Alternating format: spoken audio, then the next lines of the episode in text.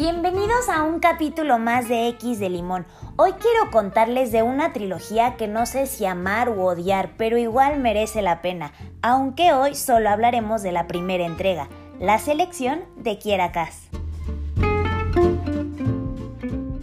Primero que nada, quiero que se imaginen una fusión entre los Juegos del Hambre y el reality show de Bachelor.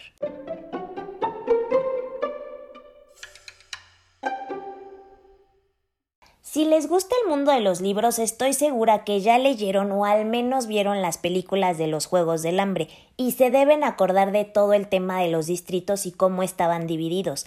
Algo así es el mundo creado por Kiera Cass, la autora de este libro, aunque su historia comienza después de una tercera guerra mundial, una guerra que da lugar a una nueva nación llamada Ilea.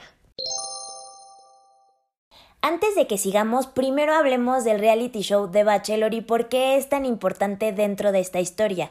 Si no saben de qué se trata el programa, mm, básicamente es un soltero y como 20 solteras luchando por conquistarlo. Viven todas juntas, tienen actividades que van desde una cita grupal a una individual. Se eliminan a través de una rosa, quien recibe una se queda y quien no, pues se va. Y algo así es de lo que se trata nuestro libro, solo que aquí hay 35 jovencitas, elegidas en algo muy parecido a la cosecha de los Juegos del Hambre, y cada una representa a una casta distinta. Y con la selección comienza nuestra historia, donde America Singer se une a las 35 elegidas que buscarán conquistar el corazón del heredero al trono de Ilea, el príncipe Maxon, o bien su corona. Pero toda historia tiene un problema. El de América es simplemente que no quiere estar ahí, ya que su corazón le pertenece a Aspen, un joven de su misma ciudad. Sin embargo, América, al ser una número 5, decide quedarse en el juego, pues esto de cierto modo beneficia a su familia.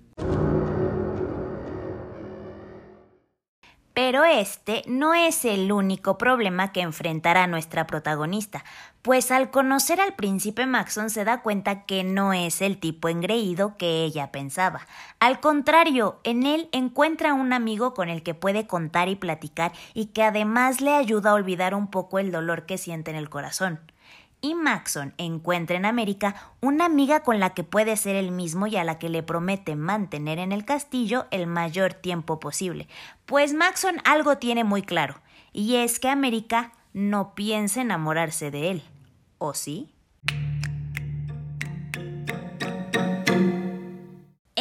Primer libro conoceremos lo que une a América y a Maxon, cómo cada uno recurre al otro por consejos y cómo se ayudan cada que pueden, cómo la espontaneidad y carisma de América hacen que Maxon insista en mantenerla dentro del juego, a pesar de su lado rebelde, un lado que además causa muchísimos problemas. Si quieren saber más de lo que pasa con estos dos, lean el libro.